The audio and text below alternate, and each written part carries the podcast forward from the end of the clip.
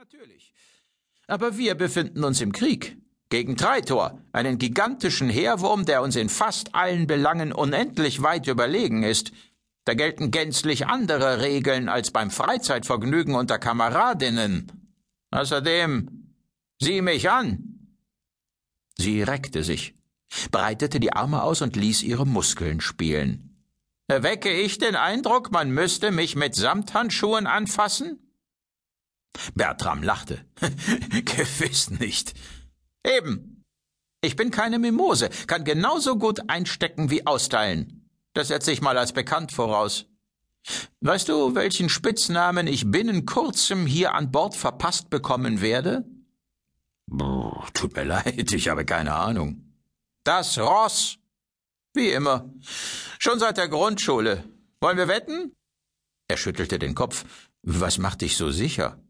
Die Erfahrung vieler Jahrzehnte. Es ist nur noch eine Frage von Tagen, bis irgendein Schlaumeier draufkommt, dass sowohl mein Vor- als auch mein Nachname in antiken terranischen Kulturkreisen mit Pferden assoziiert wurden. Sie feixte. Pony hat mich allerdings noch nie jemand genannt. Ja, versteh mich richtig. Ich habe damit zu leben gelernt, dass mich die meisten Leute, insbesondere die männlichen Exemplare, als Monster betrachten das bin ich gewöhnt und es macht mir nichts mehr aus. Ich mag mich, bin sogar ziemlich stolz darauf, was ich kann und wie ich meine Fähigkeiten einsetze. Ja, zu Recht, würde ich sagen. Saul wollte ihr keineswegs schmeicheln. Umso weniger kapiere ich, wieso dich Leutnant Cinderlins unfaire Mätzchen dermaßen bekümmern. Da stehst du doch meilenweit drüber. Sie sog Luft durch die Zähne und lehnte sich zurück, dass der Stuhl bedenklich knarrte. Leider ist die Sache komplizierter. Bing hat während der Go-Partie eine Fülle von Psychotricks ausgepackt, um meine Konzentration zu beeinträchtigen. Vor allem haufenweise abfällige chauvinistische Anspielungen, mit denen er mich provozieren wollte. Ich nehme an, du bist nicht darauf eingegangen. Selbstverständlich nicht. Lebend gern hätte ich ihm eine geknallt, eine Rauferei angezettelt und ihn dabei tüchtig vermöbelt. Es wäre mir gewiss nicht schwer gefallen. Bloß hätte ich dann erst recht verloren, nämlich mein Gesicht. Verstehe. Cinderlin ist dir geistig wie körperlich unterlegen. Überdies bist du seine Vorgesetzte. Jede Zurechtstutzung, so sehr sie dir zustünde, würde dich vor der Mannschaft mehr beschädigen als ihn. Und darauf spekuliert er schamlos. Genau. Andererseits darf ich mir Bings Frechheiten auch nicht gefallen lassen, wenn ich nicht an Autorität einbüßen will. Zumal er mich just auf jenem Gebiet herausfordert, wo ich mich am meisten exponiere.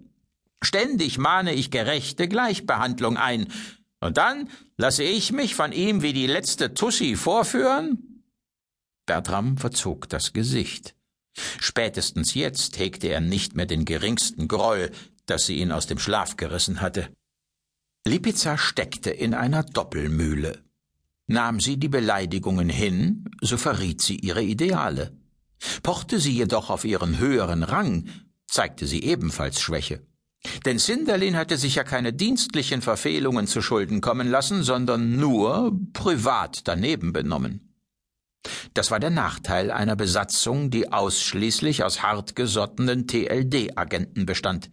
Berufsbedingt waren fast alle notorische Individualisten, wenn nicht Egozentriker durch und durch. Militärischen Kadavergehorsam verabscheuten sie zutiefst. Persönliche Zwistigkeiten bereinigte man unter sich von Mensch zu Mensch. Wer dafür die Bordhierarchie bemühen musste, oder gar den Beistand ranghöherer in Anspruch nahm, konnte gleich einpacken. Atabinmek bestätigte Sauls Überlegungen. Zu Ustinot, Frowny oder gar Danton gehe ich sicher nicht. Ich will doch nicht als Petze dastehen, die sich nicht selbst zu helfen weiß. Es musste sie einige Überwindung gekostet haben, Bertram ins Vertrauen zu ziehen. Dass sie sich an ihn gewandt hatte, betrachtete er daher als Kompliment. Auf Anhieb, sagte er bedauernd, fällt mir auch nichts ein, wie du Cinderlin am besten Paroli bieten könntest, aber ich äh, werde darüber nachdenken. Danke fürs Zuhören. Sie erhob sich und lief, geschmeidig trotz ihrer Größe, zur Tür. Es hat mir gut getan, mit jemandem darüber zu reden. Fürs Erste werde ich Bing aus dem Weg gehen und es auch so einrichten, dass ich nicht mehr mit ihm in derselben Schicht bin. Dann hat er keine Gelegenheit, weitere Sticheleien anzubringen. Frowney und Ustinot interpretieren das Dienstschema ohnehin sehr frei. Wohl wahr. Ich glaube, die beiden würden am liebsten in der Zentrale pennen, um nur ja sofort auf dem Posten zu sein, wenn der Tanz losgeht. Ich jedoch rolle mich jetzt wieder auf meine Matratze. Gute Nacht, Saul. Schlaf gut. Und ähm, nochmals, danke. Ach, gern geschehen. Kopf hoch, altes äh, Pony. Sie kicherte. Dann schloss sie die Tür so sacht hinter sich, dass nicht das leiseste Klicken ertönte. Am 24. Mai 1347 NGZ erreichte Registereinheit 1.199.188 nach viertägigem, ereignislosem Flug das Olyev-System. Sie hatten den innersten Zentrumsbereich der Milchstraße mit dem geschichtsträchtigen Black Hole Dengeja Uveso umgangen und waren unangefochten, ohne jegliche Verzögerung, in die galaktische Eastzeit vorgedrungen. Fast zu leicht, dachte Roy Danton. Schon oft hatte er erlebt, dass es nach einer Phase, in der alles wie am Schnürchen lief, umso knüppeldicker kam. Fünfzehn Planeten umkreisten die weißgelbe F8-Sonne. Livorno, der fünfte, wies laut Archivmaterial reiche, doch schwer abbaubare Rohstoffvorkommen auf. Jülzisch aus dem Volk der Totingoniden bewohnten das System seit langem in friedlicher Koexistenz mit den Abkömmlingen akonischer Siedler. Wenigstens bis zur Erhöhung der hyperphysikalischen Widerstandskonstante. Danach war die Verbindung zum LFT-Territorium abgerissen. Seit dem Hyperimpedanzschock von 1331 NGZ war in der East- und Southside der Milchstraße eine Menge Terra Incognita entstanden. Nicht, dass sich die Terraner jemals eingebildet hätten, ihre Heimatgalaxis auch nur annähernd zur Gänze bereist und erforscht zu haben. Aber früher war jeder Stern, jede Welt zumindest theoretisch in kurzer Zeit und mit relativ geringem Aufwand erreichbar gewesen. Mittlerweile klafften zwischen den einander gegenüberliegenden Spiralarmen wieder große, kaum überwindbare Distanzen. Wäre das schön, dachte Roy, wenn wir der terminalen Kolonne das Geheimnis ihrer supratronischen Triebwerkstechnologie entreißen könnten, dann hätte die Invasion der Chaostruppen bei all dem unermesslichen Leid, das sie bereits angerichtet haben, doch noch einen positiven Nebeneffekt. Der Wunsch war erlaubt. Ernsthaft damit zu spekulieren, wäre ihm angesichts der Gesamtlage frivol erschienen. Zuerst mussten sie das Unmögliche möglich machen und Traitors Endsieg sowie das Entstehen einer Negasphäre in der Nachbargalaxis Hangai verhindern.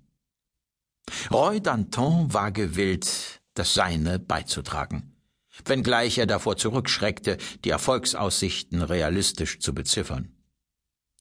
Schon oft hatte die von seinem Vater angeführte Riege der biologisch unsterblichen Zellaktivatorträger mit dem Rücken zur Wand gestanden, jedoch war der Feind nie dermaßen unüberwindlich gewesen wie die terminale Kolonne, die sich buchstäblich durch Raum und Zeit erstreckte. In zahllosen Galaxien und Universen verrichtete Treitor sein zerstörerisches Werk, unbesiegbar in ihrer Gesamtheit und lediglich hin und wieder an einem einzelnen Schauplatz zum Rückzug gezwungen. Wie in Tare Charm vor zwanzig Millionen Jahren, in die Perirodan, wenn Bullis Vermutungen zutrafen, per Kontextsprung aufgebrochen war. Und von wo, besser von wann, er noch immer nicht in die Jetztzeit heimgekehrt ist. Falls Reus Vater verschollen blieb, Wer würde in seine Fußstapfen treten? Sein wahrlich universales Erbe konnte diese Last jemals von einem anderen getragen werden? Roy hatte etliche Jahre seines Lebens darauf verwendet, aus Perrys überlangem Schatten zu treten. Nicht zufällig führte er bis heute nicht mehr den Namen, der in der Milchstraße bekannt war wie kein zweiter, Rodan. Der Terraner schlechthin. Mein Halbbruder Kantiran hat sich inzwischen zum Leitwolf der Friedensfahrer aufgeschwungen. Ich hingegen, dachte Roy ganz ohne Bitterkeit, bin bloß ein Pirat, der wieder einmal unter falscher Flagge segelt und sich wieder einmal eine andere Identität anzueignen versucht.